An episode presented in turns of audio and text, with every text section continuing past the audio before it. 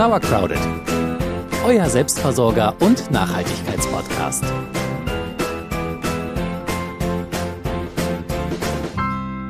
Die Ferienzeit ist vorbei und wir sind auch längst wieder im Alltagstrott angekommen. Ich habe keine Urlaubstage mehr übrig, weswegen ich erst Weihnachten wieder so ein paar freie Tage am Stück habe. Ich denke, dass es vielen von euch ähnlich geht. Und ganz ehrlich, mich motiviert das echt wenig für die nächsten Monate. Darum versuchen wir dem Herbst- und Winterblues auch so mit kleinen regelmäßigen Alltagsfluchten entgegenzuwirken. Und Gott sei Dank gibt's dafür auch schon ein richtig cooles Wort. Und darum können wir euch heute mal in die Welt der Mikroabenteuer einführen. Damit nochmal herzlich willkommen zu Sauercrowded, eurem Selbstversorger- und Nachhaltigkeitspodcast. Ich bin Celia. Und ich bin Jule. Starten wir mit Frage Nummer eins: Was ist denn überhaupt ein Mikroabenteuer?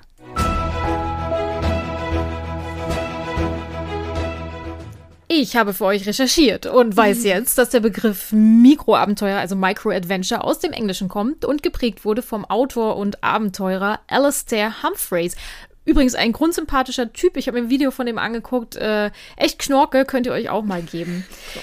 Im Wesentlichen geht es darum, kleine Abenteuer in seinen Arbeitsalltag zu integrieren. Die sollten kurz sein, günstig und einfach zu erreichen. Also es sind äh, Five to Nine Abenteuer. Also nach Feierabend sollen die beginnen und zum Start am nächsten Arbeitstag soll man eigentlich schon wieder zurück sein. Ja, für viele sind diese Alltagsfluchten mit einer Übernachtung im Freien verbunden. Ihr könnt aber auch viel kleiner anfangen, wenn ihr wollt.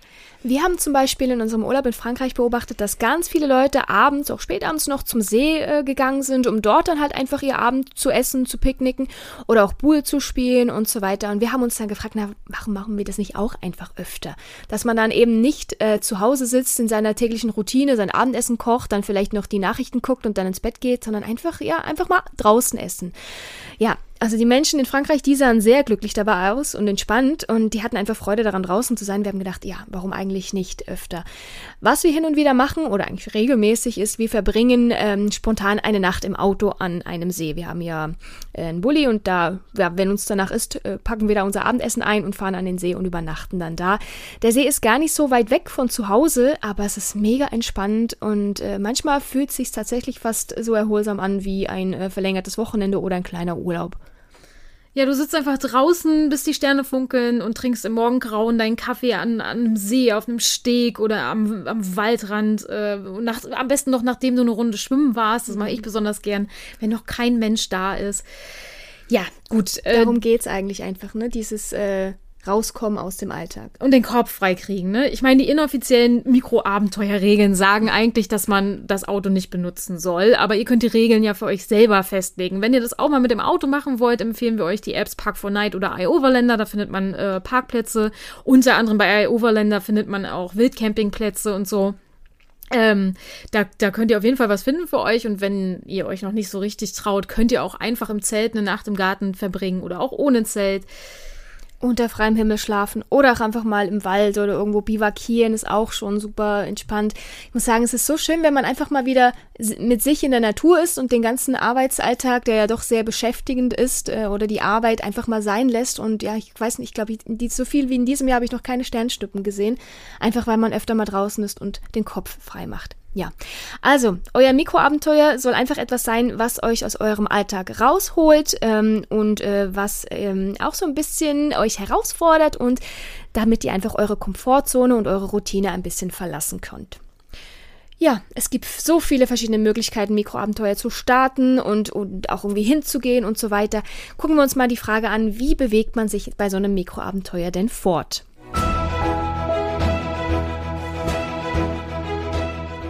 Wie schon erwähnt, sollte man sich für sein kleines Abenteuer möglichst ohne Auto fortbewegen.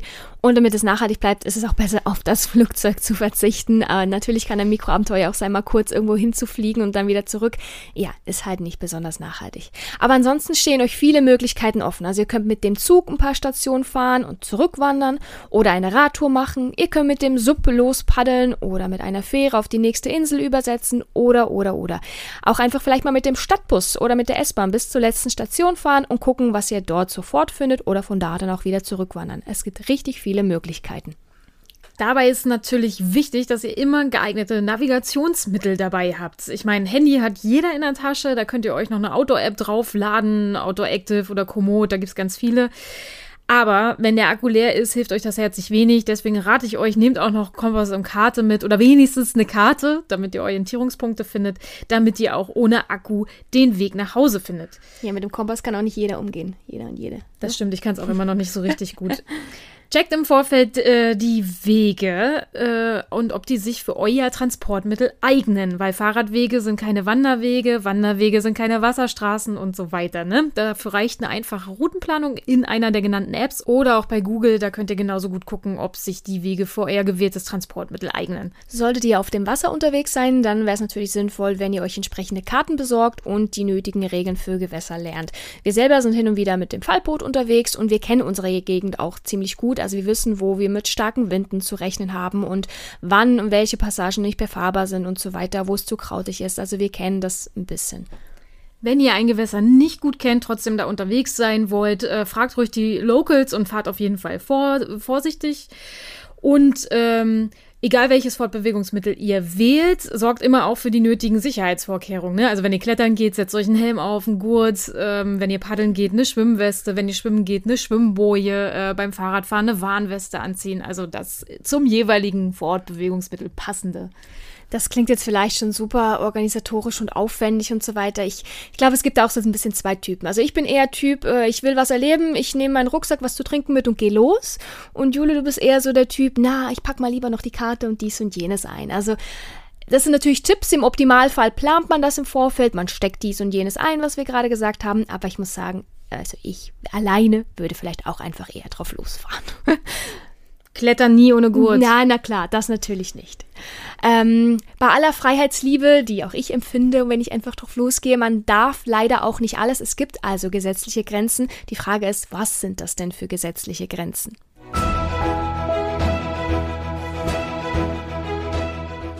Wir sind natürlich immer noch in Deutschland und nicht alles, was Spaß macht, ist auch erlaubt. Das Übernachten im Freien ist in den meisten Fällen nur ohne Zelt gestattet. Und Wildcampen, also das Übernachten im Freien mit Zelt, ist eigentlich in allen Bundesländern nicht erlaubt und kann mit Ordnungsgeldern von 5 bis 80 Euro bestraft werden. Es gibt eine Ausnahme in Schleswig-Holstein, die haben extra Wildcampingplätze eingerichtet. Da findet ihr eine Karte, wenn ihr Wildcamping Schleswig-Holstein googelt. Ansonsten ist es in allen Bundesländern verboten verboten. Und es ist sowieso überall verboten, wo es nicht ausdrücklich erlaubt ist. Mhm. In Nationalparks und Naturschutzgebieten solltet ihr auf gar keinen Fall euer Lager aufschlagen, denn das kann mit bis zu 5000 Euro bestraft werden. Das ist natürlich deutlich teurer, weil es sich um sensible Schutzzonen handelt. 5000 Euro kriegt man wahrscheinlich nur, wenn man dann Feuer anzündet und eine Waschmaschine ablegt, aber trotzdem lasst oh, es. Wie gesagt, in einigen Regionen gibt es spezielle Wildniscamps. Ähm, da muss man sich oft persönlich anmelden, über E-Mail oder da anrufen. Dann kriegt man die Koordinaten und die Plätze sind oft so weit im Wald, dass man da auch mit dem Auto gar nicht hinkommt. Anders sieht es aus beim Bivakieren. Das ist also das Übernachten ohne Zelt. Das ist eigentlich in allen Bundesländern erlaubt, weil das äh, sozusagen als Notunterkunft zählt. Trotzdem gelten auch hierfür ein paar Regeln. Auch hier geht bitte nicht in Nationalparks oder andere Naturschutzgebiete.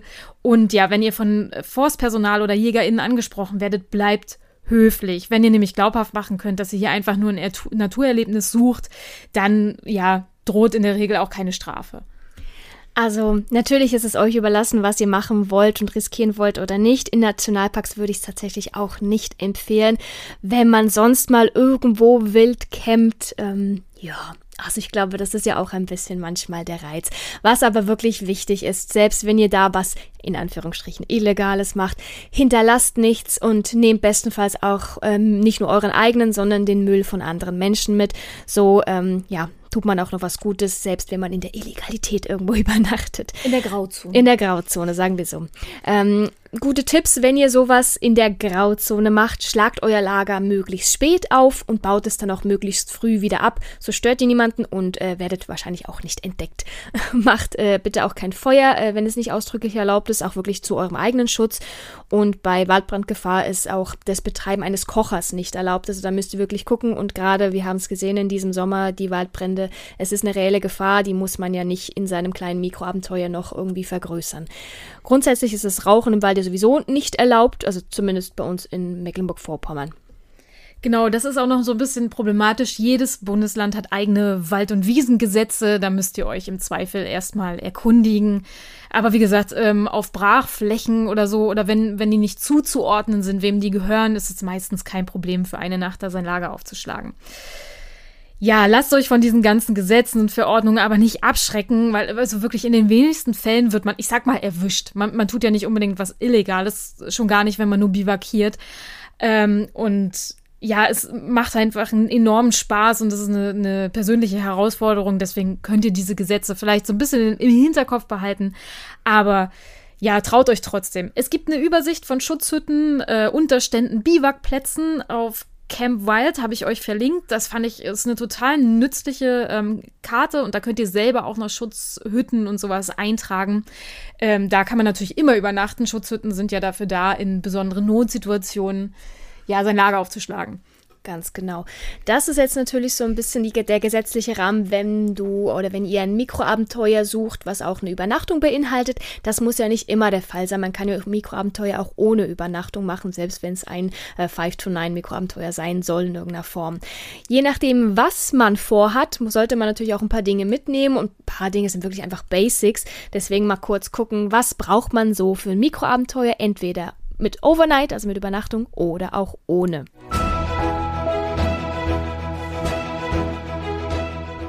Wir sind outdoormäßig recht viel unterwegs und ey, man kann echt Unmengen von Geld ausgeben ja, für Ausrüstung. Nö. Ich mach's besonders gern. Aber man muss es eben auch nicht. Und gerade wenn ihr nur ein Mikroabenteuer macht, braucht ihr manchmal gar nichts anzuschaffen, weil ihr sowieso alles zu Hause habt. Aber ein paar Basics wollen wir euch trotzdem mal sagen. Ja, natürlich geht man in der Regel mit einem kleinen Rucksack los. So, wenn man nur einen Tag unterwegs ist, reicht eigentlich so ein 25 Liter Rucksack. So ein normaler Tagesrucksack halt. Äh, immer wichtig Wasser und äh, Essen in irgendeiner Form. Also irgendeine Wasserflasche, eine füllbare, eine Brotdose. Ähm, ist natürlich immer gut, wenn man noch so ein bisschen was äh, Erste-Hilfe-mäßiges dabei hat, wenn halt doch irgendwie was passiert und dann auch so ein bisschen bisschen Schutz gegen Insekten oder Sonnen oder Regen. Ansonsten, äh, wenn man es bequem haben will, kann man noch ein Kissen oder eine Picknickdecke oder irgendwie was Kleines einpacken. Ähm, irgendwas für die Navigation, sei das jetzt Handy oder Karten. Und auch sonst äh, nützlich, was wir meistens dabei haben, ist noch eine Art Taschenmesser, äh, selbst wenn es nur ist, um den Apfel aufzuschneiden oder halt mal ein Feuerzeug, wenn man doch irgendwie noch irgendwas braucht. Toilettenpapier, je nachdem, kann man auch einfach mal zum Nasenschnauben nutzen, wenn nicht direkt für die eigentliche Verwendung. Ja, und dann jeweils, äh, was man tut äh, oder tun möchte, da gibt es natürlich auch noch verschiedene Ausrüstung. Also beim Wandern vielleicht ein Wanderstock, wenn ihr nachts irgendwie wandern wollt, vielleicht noch eine Stirnlampe, wenn ihr klettert oder Fahrrad fahrt, vielleicht noch ein Helm und so weiter und so weiter, je nachdem, was für eine Tätigkeit ihr bei eurem Mikroabenteuer machen wollt. Und als Naturnerd natürlich ein Fernglas und ein natürlich. Bestimmungsbuch. Das ist wichtig.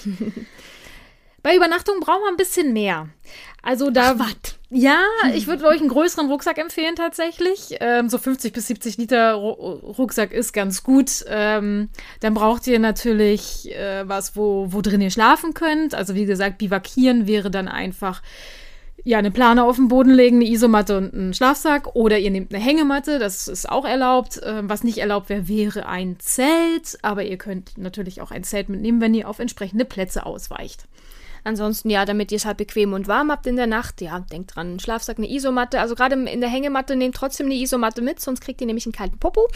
Ähm, und ansonsten, ja, je nachdem, was ihr dann fürs Frühstück oder fürs Abendessen braucht. Ähm, und ja, wie gesagt, Wasser oder Wasserfilter auf jeden Fall, Hygieneartikel und ja, vielleicht auch Ohrenstöpsel. Oder halt, oder halt die, die drei Fragezeichen hören mit dem Handy, ne? Wenn ihr eine Übernachtung plant, dann müsst ihr drei Bereiche absichern. Einmal euer Lager, wo ihr seid, einmal, dass ihr da auch sicher seid und dass ihr da genug Nahrung habt. Beim Lager müsst ihr natürlich gucken, ist er trocken, ist er sicher, prüft den Boden, ob er eben ist oder ob ihr euch irgendwie dann morgens äh, Rückenschmerzen habt, weil da eine Wurzel ist oder so. Ähm, wird euch der Baum halten, wenn ihr da eine Hängematte hinhängt, äh, wie auch immer. Achtet irgendwie auf Gefahren in der Umgebung, checkt das Wetter nochmal, sorgt da ein bisschen für Schutz, achtet darauf, dass ihr Fluchtwege habt, äh, falls doch irgendwie mal was sein sollte. Und ähm, guckt mal, ob da irgendwie eine Stelle ist, wo irgendwie äh, Wildschweine rumgewühlt haben. Dann würde ich euch empfehlen, da nicht zu bleiben, vor allem nicht nachts. Oder vielleicht ist da auch so hm, eine Strecke, wo man sieht, da gehen die Rehe hin und her, so ein kleiner Wildwechsel. Ähm, da sollte man es ähm, auch nicht unbedingt sein Lager aufschlagen. Oder zu dicht am Wasser auch nicht unbedingt. Ähm, noch ein kleiner Tipp äh, aus eigener Erfahrung, nicht unbedingt da, wo es sehr tief ist, so eine Geländevertiefung. Da wird es nämlich noch kälter und äh, der Popo wird auch noch kälter kälter. Achso, und schaut auch, ob äh, tote Bäume in der Nähe sind. Das ist nämlich auch saugefährlich, wenn da irgendwelche so, Äste Knack, runterfallen. ja. Knacks. Ja. Äh, auch äh, be betrifft ja auch den Bereich Sicherheit. Also Sicherheit nochmal Handy, Taschenlampe immer griffbereit. Also nehmt es zur Not mit in den Schlafsack oder in die Hängematte. Auf jeden Fall, damit ihr nachts gucken könnt oder Hilfe rufen könnt. Whatever.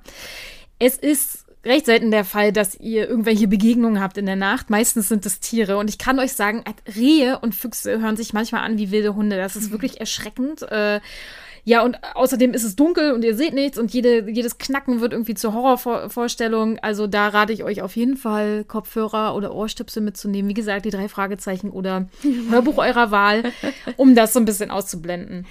Das klingt jetzt so eine Horrorvorstellung, ne? also wenn man es zulässt natürlich. Man kann das natürlich auch einfach annehmen als Naturgeräusch und es gehört ja dann dazu, dass man das ja miterleben möchte.